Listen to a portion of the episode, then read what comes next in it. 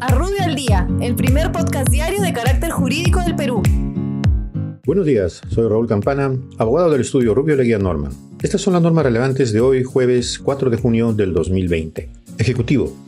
El gobierno, mediante decreto de urgencia, transfiere partidas presupuestales a favor de diversos gobiernos regionales para la contratación de personal a fin de que presten servicios de prehospitalización, hospitalización, equipo de respuesta rápida, seguimiento clínico y recojo de cadáveres en el marco de la emergencia sanitaria por el COVID-19. Produce. El Ministerio de la Producción aprueba disposiciones para el inicio gradual en la fase 1 en materia de ampliación textil y confecciones, insumos para la actividad agropecuaria y soporte y servicios profesionales de tecnología de la información. Salud. El Ministerio de Salud prorroga por 90 días a partir del 10 de junio el estado de emergencia sanitaria declarada por el Decreto Supremo 08-2020 SA publicado el 11 de marzo del 2020. Transportes y comunicaciones. El Ministerio de Transportes aprueba el reglamento de la ley que promueve y regula el uso de la bicicleta como medio de transporte sostenible, disponiéndose que en el término de 60 días calendario se establecerá el cronograma de aprobación de los manuales para la gestión de la infraestructura vial.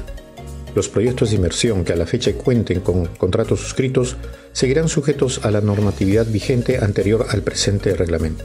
Por otra parte, modifican diversas disposiciones del Reglamento Nacional de Tránsito respecto a señalización de semáforos, transporte de personas en el exterior de la carrocería, prohibición del estacionamiento de vehículos, señalizaciones e infracciones y sanciones de tránsito. Finalmente, modifica los protocolos sanitarios sectoriales para la continuidad de los servicios del sector y aprueba el listado de títulos habilitantes emitidos por el subsector comunicaciones que se encuentran exceptuados de la prórroga de vigencia de títulos vencidos. OCIPTEL. El OCIPTEL aplaza hasta el 15 de junio del presente el corte de servicios de telecomunicaciones por falta de pago en caso que el abonado mantenga dos o más recibos pendientes y que no hayan sido objeto de fraccionamiento. Para efectuar el corte, las empresas deberán comunicar al usuario con cinco días de anticipación. Superintendencia del Mercado de Valores. La Superintendencia del Mercado de Valores aprueba las normas para las convocatorias y celebraciones de juntas generales de accionistas y asambleas de obligacionistas no presenciales.